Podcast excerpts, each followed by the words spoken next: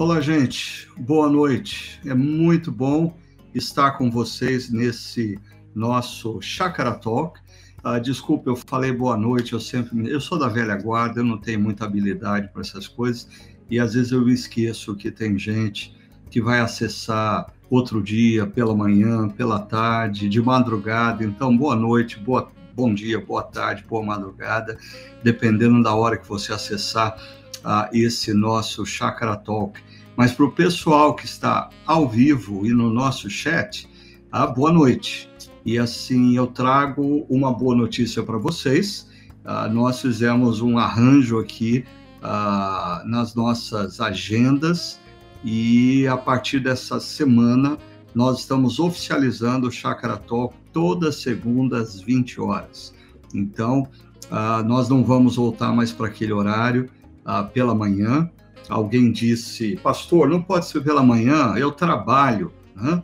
Então, acho que o pessoal fica pensando que só pastor não trabalha para fazer é, é, é, podcast ah, pela manhã ou durante o dia. Então, vamos fazer a coisa certa. Toda segunda, às 20 horas, nós vamos ter esse momento de bate-papo. E para você que está chegando hoje, ou que nunca teve acesso ao nosso Chakra Talk, só deixando claro para você, esse não é um podcast é, meio que convencional para falar ah, sobre coisas polêmicas, ah, para levantar mais dúvidas do que respostas. Não.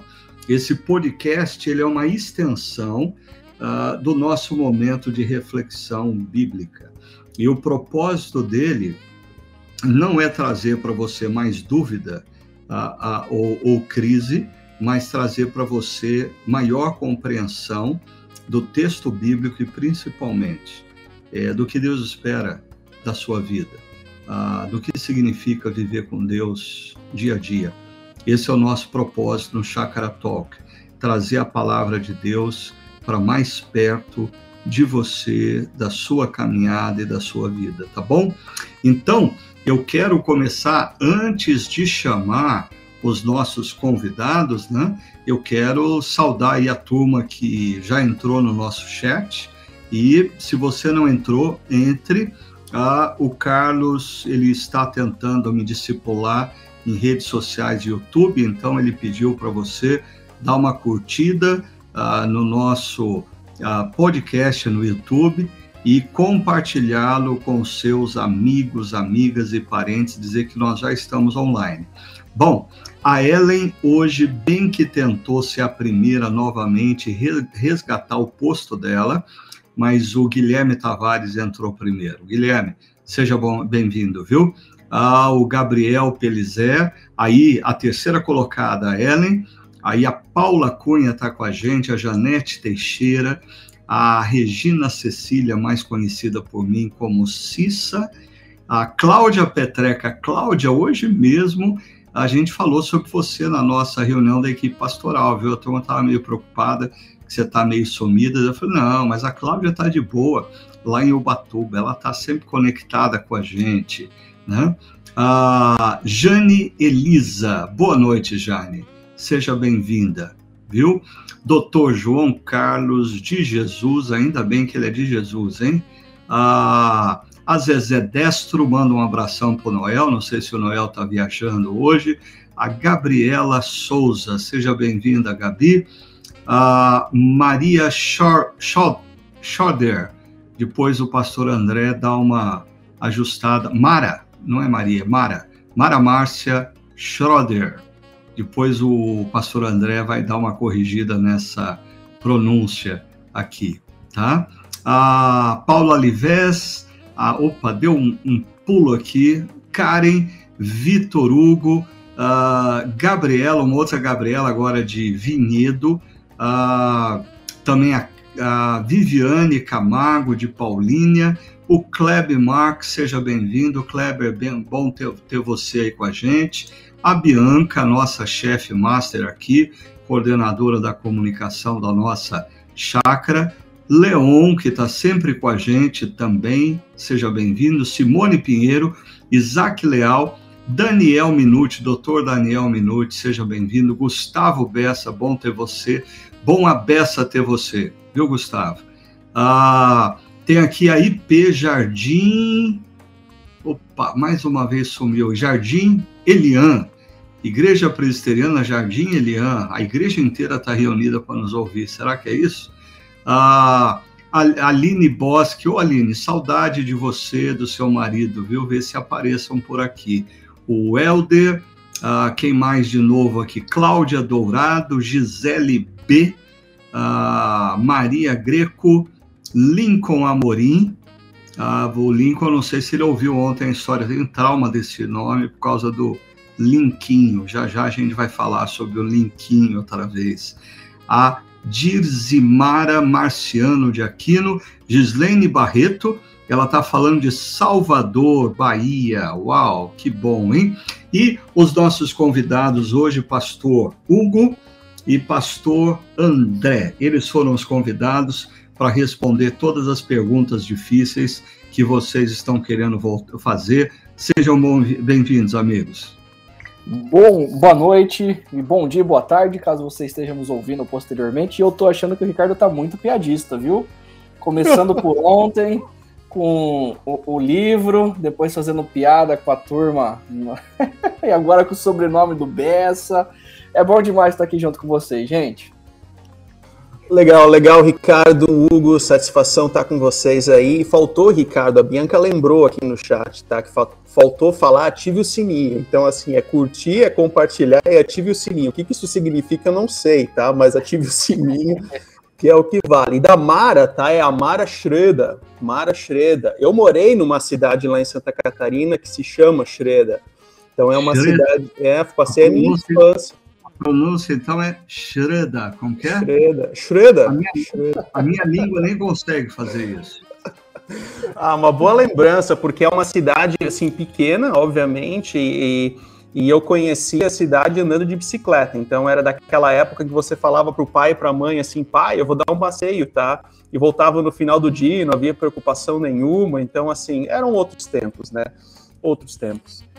E, e, assim, se você acessa o nosso podcast e fica aí preocupado com esse negócio de que a gente não sabe nem o que significa curtir, tocar o sininho, qualquer coisa parecida, assim, é, é bom você ir se acostumando. A Chácara Primavera se orgulha de ter o grupo de pastores uh, mais low profile das igrejas brasileiras ok? Assim, semana passada eu fiz aniversário e uma vez por ano eu mesmo posto um artigo no Instagram e eu não sabia como fazer. Daí eu pedi para Renata, a minha assistente, me ajudar.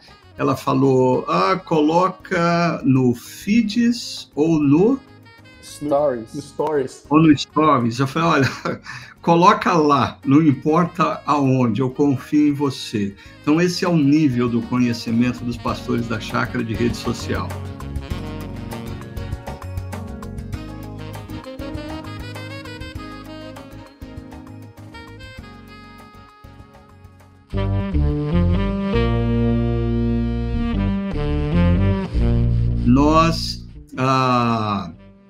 Vamos conversar hoje sobre a reflexão que foi feita ontem.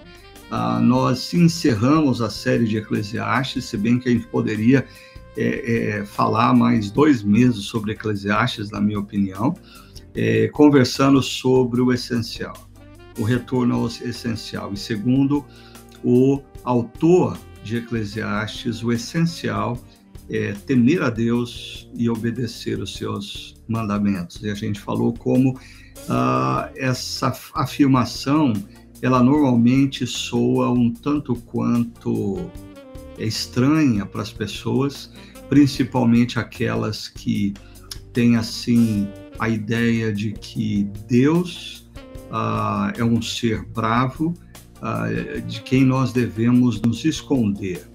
Então eu queria começar conversando aí com Hugo e com André sobre é, como conciliar, se é que tem como conciliar, ah, essa imagem é, do Deus a ser temido, porque inúmeros trechos das Escrituras, por exemplo, Moisés, quando está na presença de Deus, teme.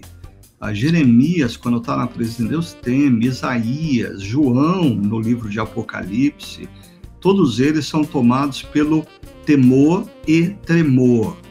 E, ao mesmo tempo, inúmeros textos das Escrituras, quando falam do temor ao Senhor, eles, ele fa, eles falam é, de que temor, viver em temor ao Senhor é, é andar com Ele, é viver com Ele, é ouvir os conselhos dele, é amá-lo. E parece para mim contraditório esse negócio, porque, assim, se temor é medo, a gente não ama quem a gente tem medo. A gente não quer estar tá de, a gente não quer estar tá perto de quem a gente tem medo. Então, eu queria que vocês me ajudassem a entender essa, esse paradoxo nas escrituras. Jovens e mulheres que diante de Deus tiveram temor e tremor. E ao mesmo tempo, o conceito temor, a Bíblia nos apresenta como vida com Deus, amar a Deus, andar nos caminhos dele e andar nos caminhos dele e andar perto dele. Eu eu não costumo andar perto de quem eu tenho medo.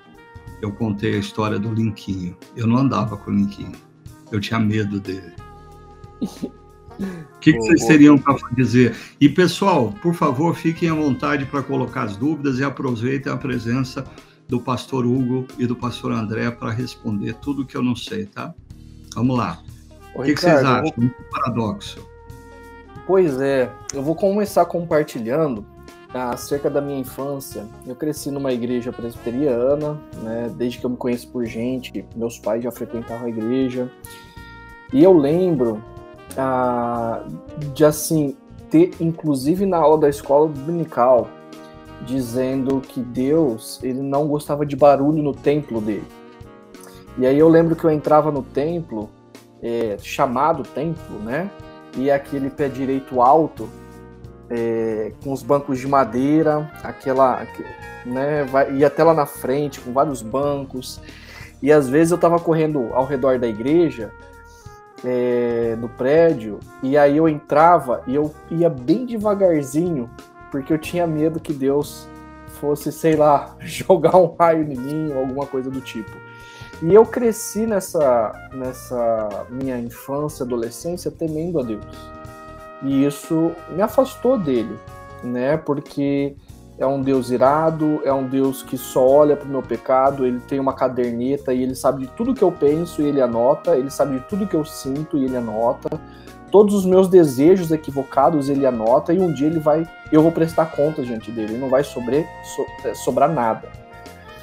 Mas aí na juventude, é, eu digo que não fui eu quem escolhi a Deus, porque de fato eu não escolhi, mas um dia ele veio ao meu encontro, ele me salvou.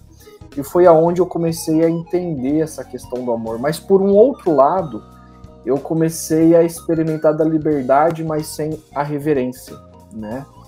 E, e, eu fiz outras coisas erradas porque afinal de contas eu tinha liberdade na presença de Deus. Eu fui experimentar dessa liberdade, do perdão de Deus, da graça de Deus, mas sem levar em conta a reverência. E aí ontem eu fiquei pensando que falta muito um resgate das escrituras e a gente olhar para as escrituras não a partir da compreensão da nossa língua.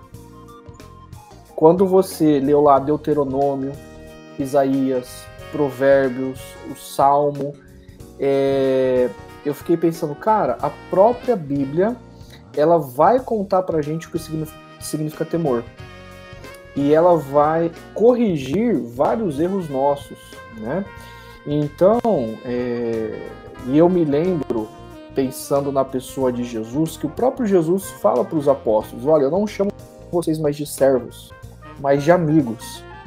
E aí, Pedro tem tanta liberdade na presença de Jesus que ele acaba dizendo: Não, Jesus, você não precisa ir para a cruz. Mas Jesus ele não deixa de ser Senhor. E ele diz: Arreda-te de mim, Satanás. Né? Você não vai atrapalhar a missão pela qual eu vim na história. Então é um paradoxo de nós é, conjugarmos pessoas, pelo menos na minha compreensão, que tiveram uma vida e uma existência mais uma experiência religiosa mais legalista, cheio de medo de Deus, tem que conjugar com a graça de Deus, com o amor de Deus, com a liberdade que existe na presença de Deus e pessoas que vieram de um contexto mais é, sem regras, sem reverência para com a pessoa de Deus, é, experimentar um pouco mais do a, dessa reverência, desse temor por ele, que envolve o medo, envolve o respeito, mas envolve a liberdade também a partir do amor dele por nós. Ok. Antes do, do pastor André continuar a, a, a, nos inspirar aí com essa questão do paradoxo entre ah, o temor a Deus e o viver em amor com Deus, ah, só deixa eu citar aqui ah, algumas coisas interessantes que estão rolando aqui no chat, né? Ah, primeiro vou dar uma, um drible no Carlos, porque eu vou citar ah, uma frase do Guilherme Tavares, que ele diz que no caso dele, na infância, o problema não era o Linquinho, mas era o Lucão, né? Eu fico imaginando que seu medo era bem maior do que o meu, né, Guilherme? Ah, outra coisa legal, a, a Cissa, ela, ela faz uma pergunta aqui sobre o autor. Existem dúvidas sobre o autor ah, do livro de Eclesiastes? Cissa, essa é uma pergunta muito interessante. O que acontece é que ah, vários estudiosos entendem, sim, ser, ser Salomão, o autor do livro de Eclesiastes, pela introdução do livro, ele se autodenominar a rei, né? E a descrição toda, filho de Davi, e toda a descrição é, é, no livro sobre o que ele alcançou. É, parece muito Salomão. Agora, existem outros ah, estudiosos que datam o livro de Eclesiastes ah, lá pelo século IV antes de Cristo, após o exílio babilônico, por algumas razões. É, primeiro, ah, existem muitos termos ah, em Eclesiastes com proximidade ah, com a cultura emergente grega né, e a influência também assíria. Então, algumas palavras, algumas terminologias ah, pa parecem para esses ah, estudiosos serem palavras e termo, terminologias mais tardias. Salomão viveu no ano 1000 a.C. Né? No entanto, é, se esse autor ele é um autor tardio, ele faz possivelmente uma coisa interessante. Ele usa a, a, a vida de Salomão a, como uma espécie de parábola para ilustrar muitas das coisas que Salomão também dizia e a vida de Salomão. essas coisas de autoria, muitas vezes, dos livros bíblicos, elas são ah, um tanto quanto complexas. O que importa para a gente, ah, como ah, discípulos de Cristo, é que esse é o texto que chegou até nós. E nós cremos na soberania de Deus trazendo a palavra dele até nós. E nós devemos refletir nessa palavra como uma expressão da sabedoria de Deus para as nossas vidas. E, e uma outra é, menção aqui que eu achei interessante é da, da Pri Emerick, ela, deixa eu achar aqui, ela fala sobre ah, temor a Deus não pode ser medo de Deus, porque Jesus é, usou, falava tantas vezes, não tenha medo. E a Pri me lembrou ah, sobre o fato de que a frase mais dita na Bíblia é não tenha medo. 365 dias, segundo alguns estudiosos, né?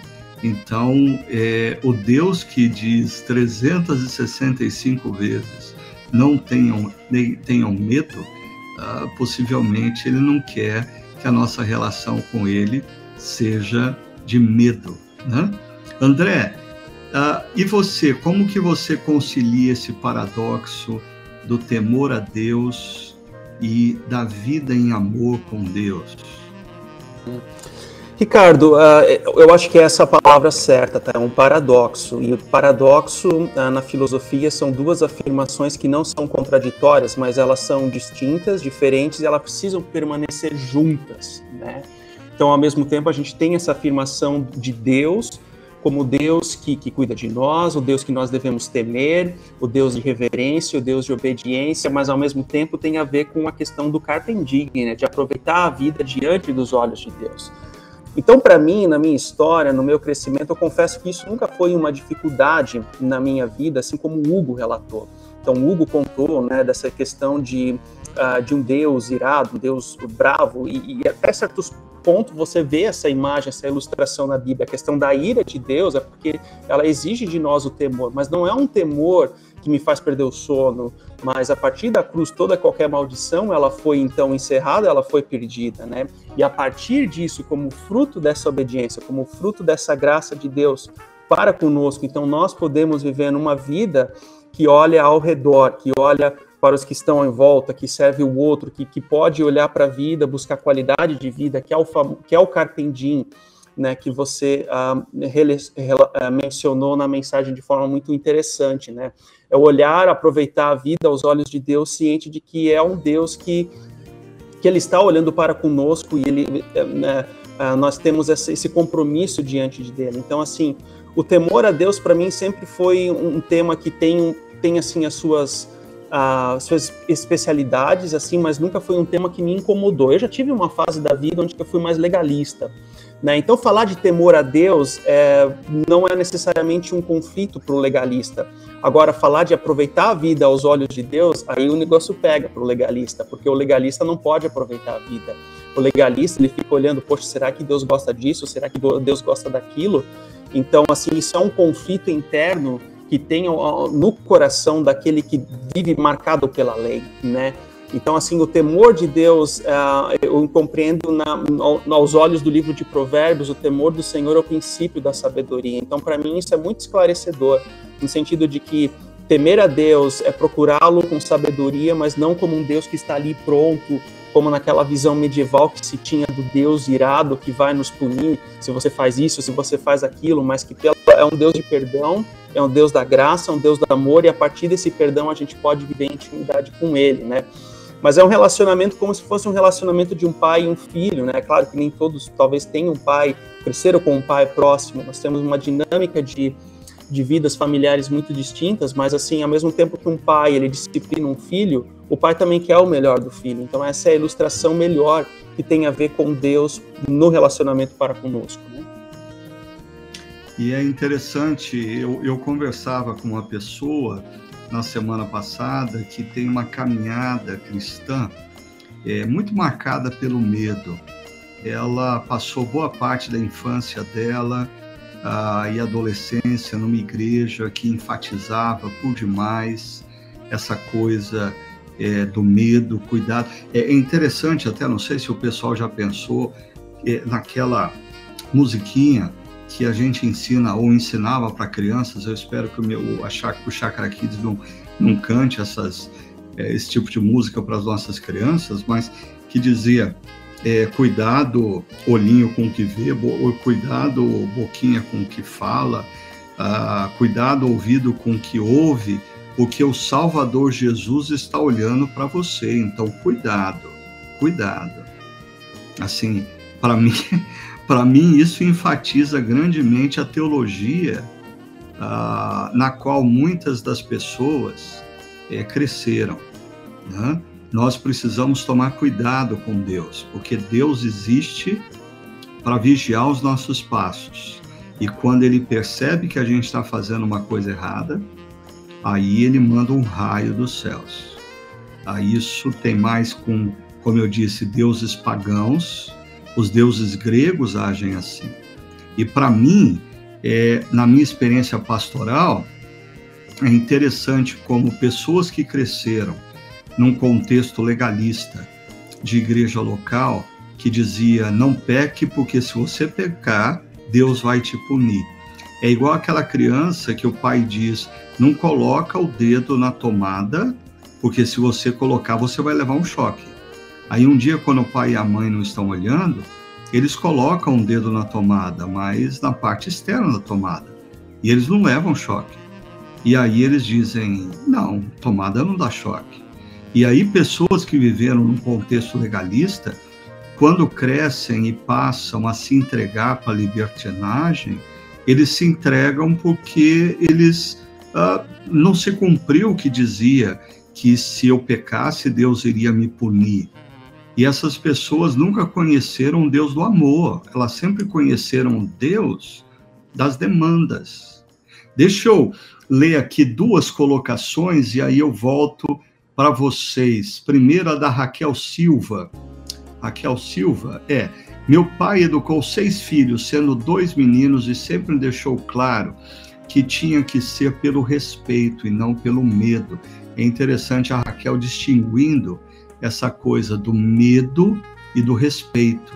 E ontem eu manifestei como em, em Eclesiastes tem até um verso que coloca respeito como sinônimo de temor, né? Ah, e dizia que quando ficasse velho estaria mais fraco e nós mais fortes. E aí viria o respeito, sempre.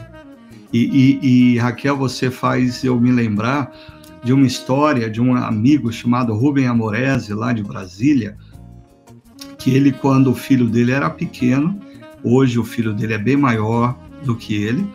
Ah, o filho dele era pequeno. Ele subiu no sofá ah, e ficou assim numa altura acima do pai e questionou o pai de cima para baixo. E quando eu tiver desse tamanho, eu ainda vou ter que te obedecer? E o pai, assim, o Rubens sempre foi uma pessoa brilhante. Ele virou para o filho e disse: Se você ainda me amar, você vai me obedecer. Se você ainda me amar, você vai me obedecer. Eu queria citar o Helder Carvalho também. Obrigado, Helder, por estar por aí. Ele diz: o tremor de Deus não tem a ver com o impacto da sua glória. E aí sim, o Helder está trazendo para a gente essa temática aqui na Bíblia, a glória de Deus se manifesta e quem se depara com a glória de Deus, via de regra, cai prostrado. E aí precisa ouvir a voz que às vezes vem do trono, às vezes vem de um anjo. Não temas. Mas a primeira reação é de temor e tremor pela glória de Deus. E a pergunta é: Será que uh, quando nós falamos que a salvação é pela graça e que nós devemos viver pela graça, a gente não vive um período que a gente está tá confundindo a graça com libertinagem e nós estamos perdendo essa dimensão que essas pessoas trouxeram para a gente de que o Deus da graça merece respeito, o Deus da graça merece amor e se nós exercitamos o amor, o que ele diz e os caminhos que ele aponta são os melhores e nós devemos demonstrar o nosso amor ah, com esse respeito e consideração. André, o que, que você teria a dizer um pouquinho mais para gente, por favor? Ricardo, é que eu vejo aqui algumas citações bíblicas relacionadas ao medo, né? Por exemplo, a Cláudia a Dourado, quando ela cita assim, no amor não há medo. Pelo contrário, o perfeito amor expulsa o medo, de João 4,18, né? Há uma distinção aqui, sem muitos aprofundamentos exegéticos, por assim dizer, que a gente precisa fazer, é que há uma, uma, uma diferença entre temor temor e medo em algumas situações, em outras elas são sinônimas, né? Mas o medo que muitas passagens bíblicas elas apontam não é um medo para com Deus, mas é de saber enfrentar as situações e adversidades da vida. Então Josué, por exemplo, que vai à terra, então ele não precisa temer, porque Deus ele está ali com ele, Deus está encorajando. Então essa distinção a gente precisa fazer. Existem passagens que bíblicas que se referem a nós a enfrentarmos a vida com a certeza de que Deus se faz presente diante de todas as circunstâncias. Então nós não precisamos temer a isso. Outra coisa tem a ver com o temor a Deus para evitar isso que o próprio pastor Ricardo acabou de mencionar da, da graça uh, banalizada ou barata, né? Como você mencionou, até citando o teólogo Bonhoeffer, né? De que a graça não é uma graça barata que muitos têm, assim, não olham para o temor de Deus. Eles querem a viver a vida como se Deus não existisse. Então essa não existe a dimensão do temor de Deus. E aqui o paradoxo são as duas coisas, elas precisam viver juntas. Então se eu falo, se eu falo para uma pessoa, por exemplo, uh, Deus está olhando para você, dependendo da circunstância da vida da pessoa, isso vai trazer desespero ou isso vai trazer conforto. Por exemplo, se a pessoa ela vive nessa chamada libertinagem, onde ela não olha para a vontade, para a graça de Deus, isso vai trazer desespero, porque Deus está olhando para ela e ela precisa retornar ao temor de Deus. Mas ao mesmo tempo, para aquela pessoa que está sofrendo, para aquela pessoa que está na adversidade, para aquela pessoa que está na dor, quando eu falo Deus está olhando para vocês, essa palavra vai trazer conforto, essa palavra vai trazer alívio. Então, assim, nós podemos enfrentar a vida sem medo.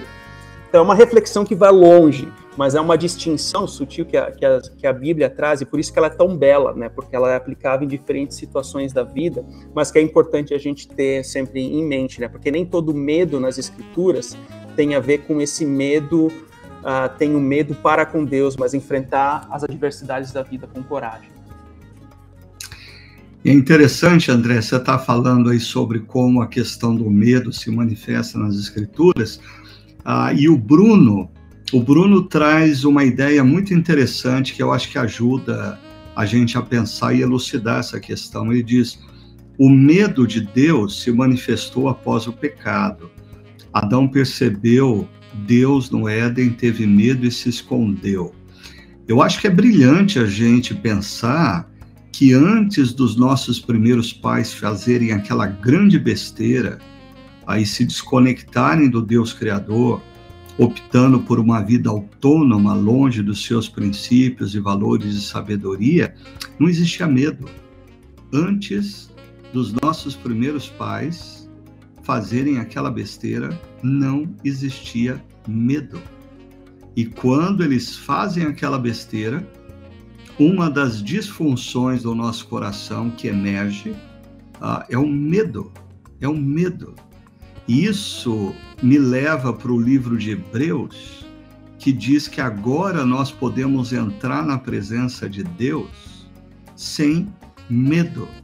Mas por que, que nós podemos entrar na presença de Deus sem medo?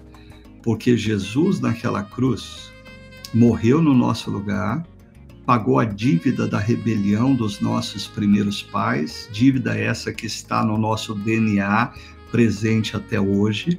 Mas quando Jesus morre por nós e derrama o seu sangue por nós, e nós somos perdoados, pelo sangue de Jesus nós podemos entrar na presença de Deus sem medo.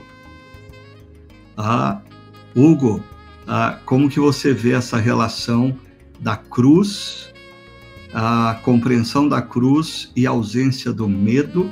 Quero até pedir para você explicar um pouco para a gente aquela imagem que vem lá do, do Tim Keller, a dos ladrões da cruz, a que ele fala do religioso e do libertino, que são os dois grandes ladrões do evangelho. Acho que é, isso exemplifica bem para a gente a nossa relação hoje com Deus, não, não, não é uma boa? Exato.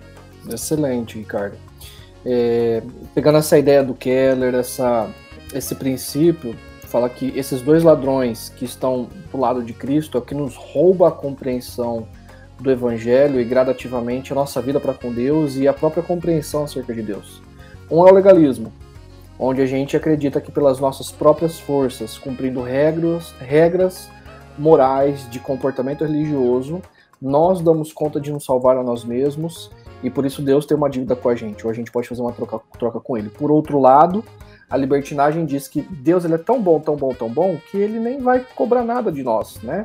E aí a gente, como o André já colocou, é, a gente banaliza a graça. Mas a graça foi é, feita e realizada em Cristo, no seu sacrifício.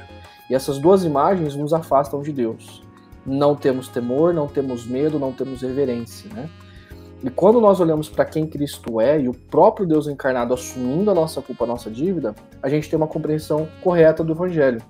O Evangelho ele vai dizer que nós somos culpados, sim, mas ao mesmo tempo ele vai dizer que nós somos extremamente amados. E a prova disso é o ato de amor de Deus na cruz por nós.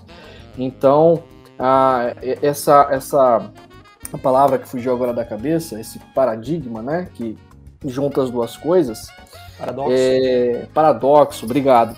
É, coloca aí, né? Nós somos culpados, mas nós somos amados e Deus pagou o preço. Então nós agora temos que conjugar isso. O perdão já foi nos oferecido. Então, quando nós entendemos quem Jesus é e o que ele fez naquela cruz, nós temos reverência e amor. E por que então ele nos amou? Nós o amamos e agora nós vivemos em liberdade. Me vem à mente, Ricardo, Calvino falando. Ele diz o seguinte lá no início das Institutas: não tem como nós conhecermos quem o ser humano é e a sua pecaminosidade, a sua depravação e conhecer a história porque ela está, sem antes conhecer a Deus. E me vem isso à mente rapidamente de que temer a Deus é andar com Ele, é viver com Ele. Em Gênesis 3 a gente decidiu andar com Ele. Mas aí Deus se revela para nós ao longo da história, por meio das Escrituras, e a gente, quando olha para quem Deus é e Ele criou um universo lindo, maravilhoso, tudo em ordem, e a gente desgraçou tudo, a gente começa a ter falar assim, que Deus maravilhoso é esse que inclusive morreu no nosso lugar. E aí a gente deixa de criar um Deus que concorda com aquilo que a gente pensa, um Deus que aprova tudo que a gente faz, para falar, uau, de fato eu tenho errado muito. E ele me perdoou. E ele ainda quer, e ele, igual em Gênesis 3, né? Eu acho isso sensacional. Deus sabe o que Adão e Eva fizeram. Ele vai para o jardim e ele chama pelo nome, diz onde vocês estão, né? Como se Deus ainda hoje estivesse nos chamando pelo nome, dizendo onde é que vocês estão. E ele nos perdoa corrigindo dessa forma. E, e apesar do que os nossos primeiros pais fizeram, ah, e eles terem medo de Deus, ah, Deus vem ao encontro deles e prepara roupa para eles. Né? E, e, e, tem o cuidado de uh, tirá-los do jardim para que eles não comam da árvore da vida. Uh, ou seja, o cuidado de Deus, uh, mesmo diante da rebeldia, e promete que do descendente da mulher surgiria aquele que viria esmagar a cabeça da serpente. Né? Ah, eu não posso deixar de citar a Bianca, que é a nossa chefe aqui na área de comunicação, senão depois ela fica brava. Ela diz assim: Olha, eu morria de medo quando criança do, quarto, do quadro A Última Ceia, ah, de Leonardo da Vinci. Tinha na casa da minha prima, no quarto de hóspedes, né? Ah, eu dormia com a coberta cobrindo a cabeça. E as músicas, para quem não sabe, UCP, União de Crianças Presbiterianas, eram temerosas é verdade, Bianca. Algumas dessas músicas, cuidado, olhinho com o que vê, cuidado, boquinha com o que fala, porque o Salvador Jesus está olhando para você. Cuidado, né? Ah, mas me vem aqui à mente, é, André e Hugo, eu deixo vocês com liberdade de comentar isso. A gente deveria ter medo dos ídolos, dos ídolos do coração, né? Dessas coisas como nós vimos ontem, relacionadas ao a, busca por prazer, a busca por sucesso profissional, a busca por dinheiro, a busca por influência e poder, uh, porque eu, eu, aquela frase do David Foster Wallace que eu mencionei ontem, e para quem não sabe, esse cara com 42 anos se suicidou, uh, que dizia que os ídolos comem vivos os seus adoradores. A gente deveria temer os ídolos e entender que o Deus das Escrituras, ele, ele nos convida a uma vida de liberdade quando ele nos dá os seus princípios e valores de sabedoria. Os ídolos comem vivos os seus adoradores. A gente não deveria ter mais medo de fato, de ser seduzido pelos ídolos? Como que vocês trabalham isso à luz aí da caminhada cristã? É, Ricardo, é até uma ironia, assim, né? Porque ao mesmo tempo que Mateus 5 e 6, no Sermão do Monte, Jesus diz que até mesmo todos os fios de cabelo da nossa cabeça estão contados, ou seja, um sinal de que Deus ele cuida, ele nos ama, e nós ainda tememos a ele no sentido negativo do termo, de fato a gente deveria então temer os ídolos que estão no nosso coração, porque o ídolo do coração ele demanda obediência. O ídolo do coração projeta um comportamento das nossas vidas. Então, o comportamento que nós temos são consequências do ídolo que se encontra no nosso coração. Então, assim, é interessante que essa, na antropologia do Antigo Testamento, no, no mundo hebraico, né, assim, o coração é, é o centro das decisões. Então, a, a, aquilo que eu coloco no meu coração, isso, isso vai fluir em todas as decisões da minha vida. Para nós, no mundo que no ocidental, o coração é emoção, mas no pensamento hebraico tem a ver com as decisões da vida, com a racionalidade, com a volatilidade, ou seja, as decisões concretas da nossa vida. Então, a partir do momento que eu coloco nesse olhar bíblico, né, eu coloco, eu, ao invés de amar e temer a Deus, eu coloco outras a questões, outros ídolos no meu coração, aquilo vai exigir obediência. Então é por essa razão que muitas pessoas não conseguem encontrar alegrias em situações do, do dia a dia, porque existe um ídolo do coração que está ali, seja a visibilidade, seja conseguir a visibilidade dos outros a qualquer preço, a qualquer custo. Inclusive, ontem, Ricardo, você mencionou sobre o fato de ter uma Ferrari, mas viver numa ilha deserta, assim, não faz sentido, porque as pessoas elas precisam da visibilidade como uma forma de compensar carências internas. É, é, o ídolo do coração da visibilidade, mas isso vai para as outras áreas, como na questão financeira, na, na questão até mesmo da, da sexualidade. É um ídolo que exige obediência e aquilo que eu sou escravo, ele se torna o meu Senhor, o meu Deus. Então Jesus ele é muito sério aqui quando ele fala que aonde estiver o teu tesouro, ali também estará o teu coração. Então, nesse sentido, eu acho que aquilo que se constrói, a, as atitudes externas das nossas vidas, elas refletem de fato aquilo que está dentro do nosso coração, né? Mas o discípulo, a discípula de Jesus, ele, ela luta com determinadas áreas da vida. Então, há pessoas que lutam com questão de visibilidade, com a questão do dinheiro, com a questão da sexualidade, com a questão de vícios. Então, existem áreas das nossas, das nossas vidas que são tentadoras e elas sempre estão, é como se fosse o espinho da carne de Paulo mas ao mesmo tempo o discípulo fiel, a discípula fiel é aquela que reconhece o pecado e se agarra à cruz de Cristo, se agarra à graça de Deus e recebe o perdão e continua a sua vida, né? E a mas a pessoa que projeta, exerce, alimenta os ídolos do coração, ela, ela, ela vive em prol dessa obediência de servir e alimentar o próprio ídolo. Né? E você, Hugo, o que, que acha sobre essa questão de ter medo mais de ou deveríamos ter mais medo de ídolos do que do hum. nosso Deus que cuida de nós?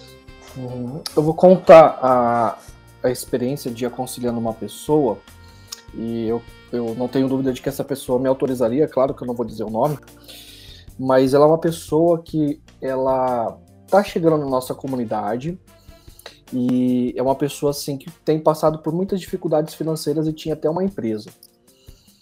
E ele falou assim, para mim, isso foi muito interessante, que tudo que girava em torno da mente, das preocupações, do sono, da família, estava relacionado a essa empresa. E ele começou a ouvir essa mensagem do tempo de Deus, de confiar em Deus, de entregar a vida para Deus, de entender aquilo, o momento de Deus para a vida dele. E ele falou assim que nessa nesse momento de vida que ele está passando, ele falou assim: Deus, se eu tiver que, que vender isso, é, essa empresa, eu abro mão. Eu não quero mais que isso seja um ídolo no meu coração. Porque tudo ao redor, as finanças, a saúde, o sono, as preocupações, estava em torno dessa situação. E ele conseguiu vender a empresa ele falou, e, e, a experiência dele foi assim, Hugo, eu, eu me senti leve, liberto. E Deus está conduzindo a minha vida e bem recentemente eu assim já consegui outras entrevistas de emprego para recolocação no mercado. Por que, que eu estou dizendo isso? De fato, Ricardo, é interessante que assim como os filhos, eles precisam de experiências de errar para aprender que eles precisam confiar e de que os pais estão cuidando de nós e querem nosso bem quando diz isso não é bom para você, nós, muitas vezes, como o André acabou de colocar, temos esses ídolos no coração. A gente pensa nele constantemente, a gente deseja isso, a gente tem medo de perder, né? Enfim. E só que nós somos escravos. E quando a gente é liberto disso, a nossa vida se torna mais leve. A gente, na verdade, passa a ter vida, né? Então, é, de fato, assim, o aconselhamento de casais que passam por problemas conjugais seríssimos passam por problemas seríssimos, talvez por dinheiro, talvez por questão de sexualidade, porque ídolos estão comendo vivos os seus adoradores, destruindo o casamento. Mas quando homens ou mulheres rompem com esses ídolos e renunciam a esses ídolos e experimentam dos princípios e valores de Deus para o casamento, para a fidelidade, para a transparência financeira, o casamento passa a ter vida. Porque é o que Deus quer que nós tenhamos, para que tudo nos vá bem. Né? Então, é, nós, como cristãos, ou para aqueles que estão ouvindo a, essa, esse podcast, de fato precisam ponderar em ter medo dos ídolos, aquilo que de fato consome o nosso pensamento, os nossos desejos, as nossas preocupações, aquilo que a gente fala, se eu tiver isso vai me dar segurança, porque isso pode de fato estar tá desviando a gente a, da presença e do amor daquele que de fato está cuidando de nós. É, o, o, o, a, a Bíblia diz que o diabo veio somente para roubar, matar e destruir. E essa expressão acerca de Lúcifer, ela representa grandemente o que os ídolos do coração fazem com as nossas vidas. Os ídolos do coração roubam de nós o melhor das nossas forças, o melhor do nosso empenho, o melhor dos nossos sentimentos. Os ídolos do coração destroem a vida da gente. Ah, de início, você acha que você está no controle, na busca do prazer, da riqueza, do poder, do sucesso, ah, mas gradativamente esses ídolos ah, impõem ah, ah, o poder deles e nos fazem reféns e nos destroem. Agora, eu queria é, é, colocar para vocês, porque o que é interessante para mim é sempre pensar que eu mencionei ontem, né? Que o que a gente chama de dez mandamentos, e não existe essa palavra dez mandamentos lá, na verdade, Êxodo 20 nos apresenta, estas são as dez palavras que Deus lhes deu. E, e essa expressão Deus deu expressa graça. Por incrível que possa parecer, os mandamentos dados por Deus, eles são expressão de graça. Por quê? Porque nós estamos falando sobre sermos libertos do poder de ídolos que nos destroem. E a única forma de nós nos libertarmos no coração desses ídolos que querem nos seduzir e nos destruir é justamente seguindo os princípios e valores de sabedoria de Deus que nos liberta, libertam dos ídolos. Eu vou voltar aqui um pouquinho no nosso chat, porque a Jane Elisa, ela faz duas considerações muito importantes que eu acho que a gente precisa observar. Primeiro, ela diz: foi em outras mensagens da chácara, não me lembro em qual, que fui alertada para a condicionalidade do amor de Deus cantada e ensinada nas nossas EBDs, a Escola Bíblica Dominical Presbiteriana, da qual já fui professora. Né? É, a gente já falou muito sobre isso, que às vezes não é por mal que as pessoas fazem, mas por tradição a gente vai repetindo algumas coisas e, e, e vai replicando justamente o que a gente não quer produzir nas crianças. Deixa eu contar um outro exemplo que eu já contei em algumas outras pregações da chácara, quando é, a minha filha mais nova estudava num colégio evangélico e tinha aula de religião. E na prova de religião caiu uma pergunta: é, quais são os dez mandamentos? E por incrível que pareça, minha filha sabia decor os dez mandamentos. Mas daí a segunda pergunta era: você cumpre os dez mandamentos? E ela respondeu: Ah, eu cumpro nove. Eu só não cumpro um dos mandamentos porque a minha igreja não funciona de sábado, funciona de domingo. E quando eu li essa prova, eu falei: meu Deus, a minha filha não tem concepção da graça. Ela acha que a vida com Deus ela cumprir os mandamentos. Ela não conhece a graça de Deus. Ela não conhece a manifestação da graça. E aí, voltando para Jane Elisa, ela diz: que bom que podemos reaprender sobre o significado incompreensível desse amor incondicional de Deus, que não depende do nosso comportamento. Que alívio.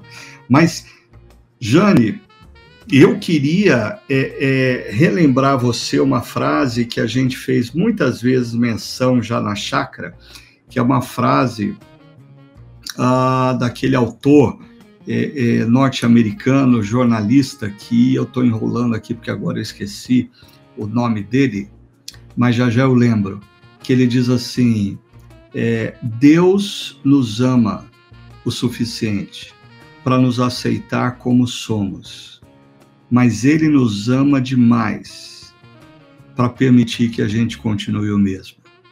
Deus nos ama o suficiente para nos aceitar como somos, mas Ele nos ama demais para permitir que a gente continue o mesmo. Ou seja, ah, Deus nos ama de maneira condicional. Mas quando nós compreendemos esse amor, nós nos rendemos a Ele, entregamos o nosso coração a Ele e somos transformados. Ah, o Hugo está me salvando aqui, colocando no nosso chat interno Felipe Jans. Isso mesmo, Hugo, obrigado. E deixa eu uh, resgatar aqui o, o meu amigo que é bom a beça, o Gustavo Bessa, uh, ele disse lá atrás no nosso chat uma coisa importante. Ele falou, e eu acho que tá a ver, tá, tem a ver com essa coisa da, da, do entregar o coração que a gente está falando aqui, né? A verdadeira circuncisão sempre foi a do coração.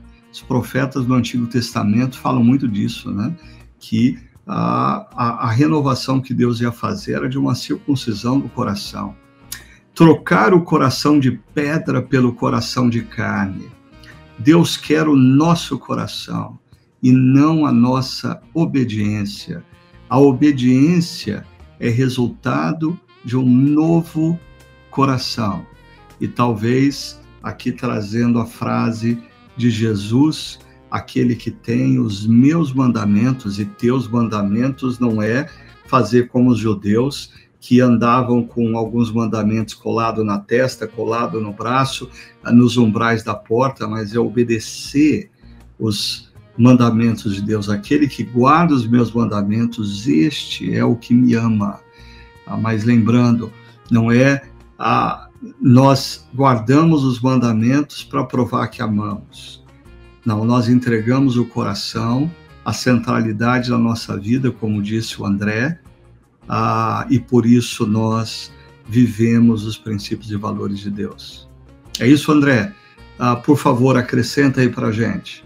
Essa frase do Gustavo ela é muito interessante porque, a rigor, é, o que, que o Gustavo escreve nessa citação é o que diferencia a espiritualidade cristã de toda e qualquer outra religiosidade. É o que diferencia a espiritualidade cristã de todo e qualquer legalismo. Ou seja, porque a partir do momento que as outras religiões elas buscam eu preciso ir atrás de Deus, eu preciso apaziguar a ira de Deus, porque se eu não fazer aquilo que Deus quer, então ele vai ficar irado comigo. Ah, existe essa dimensão do medo. A espiritualidade cristã compreende que não é o ser humano, em primeiro lugar, que vai aos, ao encontro de Deus, mas é Deus quem nos encontra. É Deus que dá o primeiro passo e vem até nós com a sua graça. E o resultado disso tem a ver com obediência o resultado disso tem a ver com amor e caminho com Ele. E algo que eu aprendi na minha vida é que a gente sofre, nós sofremos não apenas com o nosso pecado, mas também com o pecado dos outros. Né? O pecado dos outros que simplesmente vem até nós, seja da nossa família, seja de amigos e assim por diante, que infiltram no nosso coração. Então nós sofremos não apenas com ídolos que tentam entrar no nosso coração, mas também ídolos de outros que vieram até nós. Por exemplo, eu estava acompanhando um rapaz da nossa comunidade com muitas dificuldades na área da pornografia. Só um exemplo. Mas daí quando ele olha para a história dele, ele se lembra que assim, ele criança de 6, 7 anos, os pais, os tios, os avós falavam de pornografia, de sexualidade como se fosse um assunto assim normal. É você ligava a televisão, os programas de televisão no domingo à tarde, assim, saturado de sexualidade, ou seja, era o pecado do outro, o ídolo do outro que foi instalado no coração dele e hoje ele luta contra aquilo, mas ele tem vencido pela graça de Deus, tem buscado orientação e assim por diante. Então, assim, quando se fala em ídolo do coração, é importante a gente também compreender a origem dos nossos ídolos, né, na nossa história. É fruto do pecado, da marca do pecado, né, tudo certo, mas também de pecados e ídolos específicos, qual que é a origem disso tudo? E para saber se há um ídolo na nossa vida ou não, talvez a pergunta que tem que ser feita é se a gente tem dificuldade de abrir mão daquilo. Se, eu, se, se pesa para abrir mão daquilo, é um sinal de que ele se tornou um ídolo. Se eu tenho dificuldade de abrir mão, de, de, me desfazer daquela situação, daquele evento, daquela pessoa, então esse sinal é um diagnóstico no âmbito geral de que aquilo é um ídolo do meu coração que eu preciso também ficar de olho, né? Mas a graça de Deus ela nos restaura de dentro para fora e que bom que nós temos a graça de Deus e que como resposta disso nós vivemos também em obediência a Ele. É verdade, André, é verdade porque eu acho que a, a gente precisa ter em mente o fato de que o pecado ele sempre se apresenta como algo bom para as nossas vidas. É desde o início, né? Quando Eva viu o fruto da árvore, é, parecia bom aos olhos. E só que o pecado, a, a, a, palavra pecado no hebraico literalmente significa errar o alvo.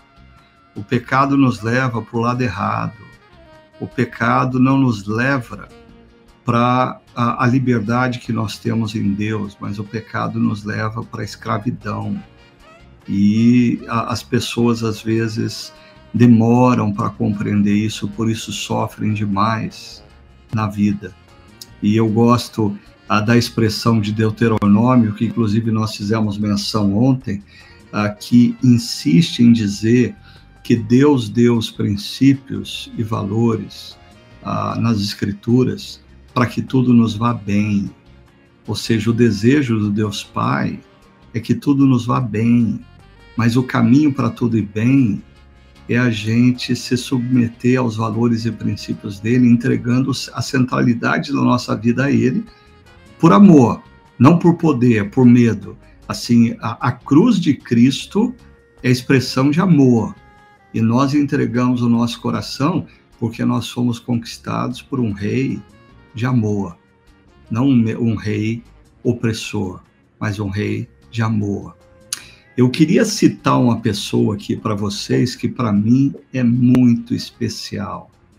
A Meire Dutra, querida Meire, que junto com a Lídia são duas pessoas preciosas que escreveram um livro fantástico sobre o sofrimento e a dor que elas enfrentaram alguns anos atrás. E a Meire diz assim: com base no que o pastor Hugo está dizendo, ou estava dizendo agora há pouco, penso na passagem em que Jesus diz que aquele que odeia a sua própria vida a, que odeia a sua própria vida nesse mundo a conservará para a eternidade. Não, ele só deixa aquele que quer salvar a sua própria vida vai perdê-la, né?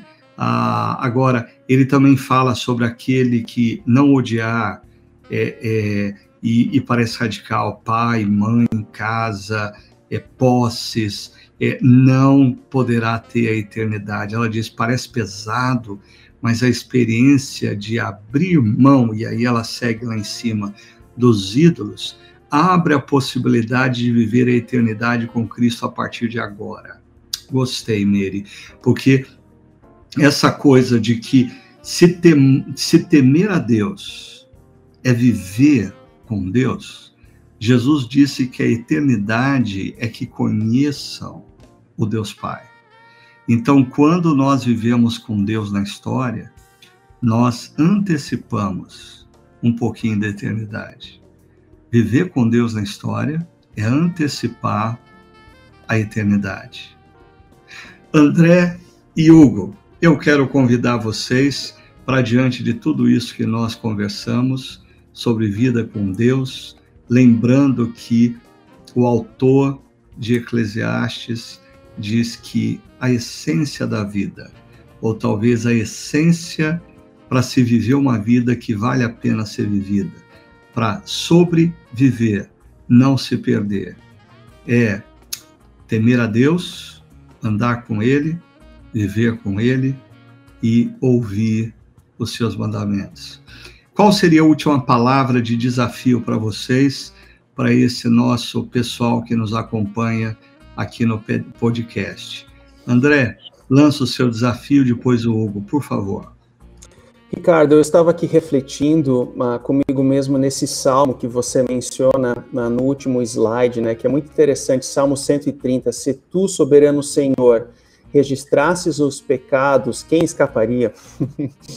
que interessante, quem escaparia, né? Mas não para por aí. Continua o salmo dizendo: Mas contigo está o perdão, para que sejas temido.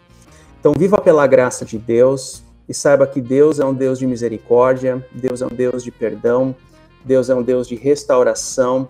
E a partir do momento que nós vivemos em intimidade com Ele, isso não significa dizer que nós sejamos perfeitos, que a gente vai acertar sempre, mas nós temos sempre um Deus pronto para nos resgatar para nos amar, para nos trazer direcionamento. Então, viva desse perdão, viva dessa alegria, viva dessa obediência. Isso contagiará não apenas o teu coração, mas também daqueles que vivem ao teu redor. Então, que seja assim nessa na tua vida, na vida dos que você ama, porque tem a ver com sobreviver, é reconhecer a graça, o amor de Deus e viver o perdão de Deus, que isso significa temê-lo em obediência, em amor e alegria. E você, Hugo, diga lá.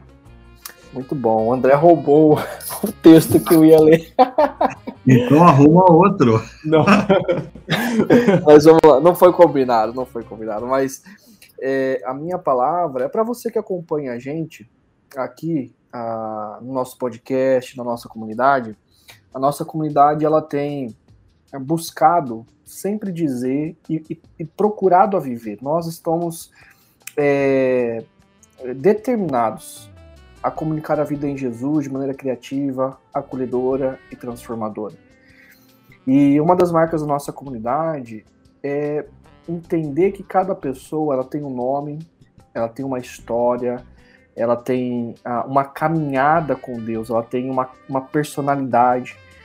E a minha palavra para você que ouviu essa série, ter acompanhado esses podcasts é: se em algum momento você foi desafiado aqui, mas nós somos usados por Deus para desafiar a, a entender o momento de vida que você está vivendo e se engajar no que Deus está te chamando. E hoje nós falamos sobre temer a Deus e na necessidade de renunciar a alguma coisa, a necessidade de ter medo dos ídolos que podem comer você vivo, comer a sua família viva, o seu caráter, a sua história o meu desafio para você é, primeiro, não se sentir é, isolado, porque todos nós estamos na mesma direção, na direção de Jesus, e todos nós temos os nossos pecados, as nossas falhas.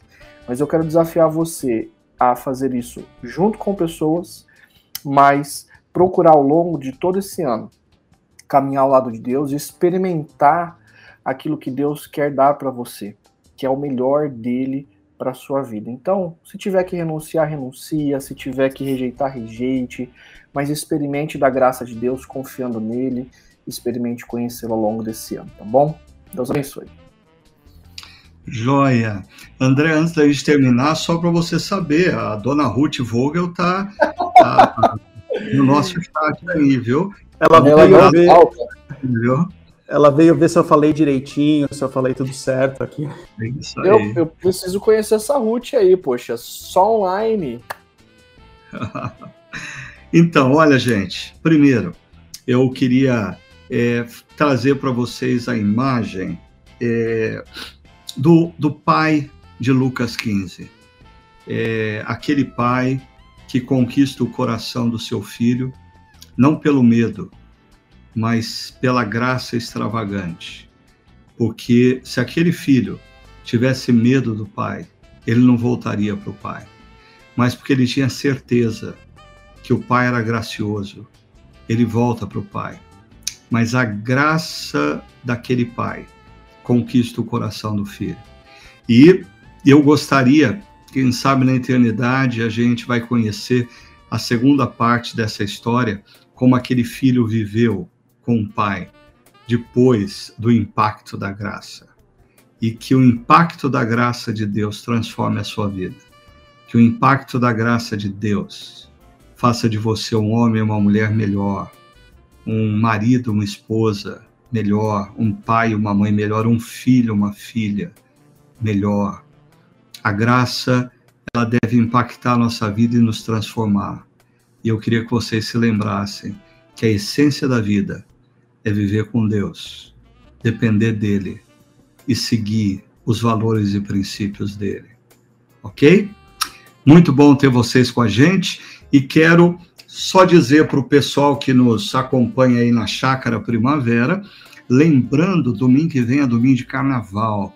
Então, nós só vamos ter os encontros das nove e das onze da manhã. Não teremos encontro no Espaço Barão, nem teremos encontro às 19 horas no Espaço Paineira, só às 9 e às 11. Então, aí, deixa eu te pedir uma coisa: se você não, não costuma ir nos encontros das, da, pela manhã, vai no encontro das 9, senão você vai ficar com raiva, porque não vai ter lugar para você tá bom? Então vai no encontro das nove, é uma dica. E no domingo seguinte, a gente vai ter um momento muito especial na nossa comunidade. Primeiro, de partir o pão e beber do cálice, que é, que é momento mais precioso para a gente renovar essa coisa da graça que nos conquista, da graça que nos impacta, da graça que muda as nossas vidas. Você não pode perder, então, dia 26 de fevereiro, o nosso tempo de partir o pão e beber do cálice. E vai ser uma festa porque nós vamos estar também recebendo crianças ah, na nossa família estendida, e tem muita criança na chácara. Os pais e mães não estão perdendo tempo, eles estão obedecendo a Deus, eles estão crescendo e multiplicando.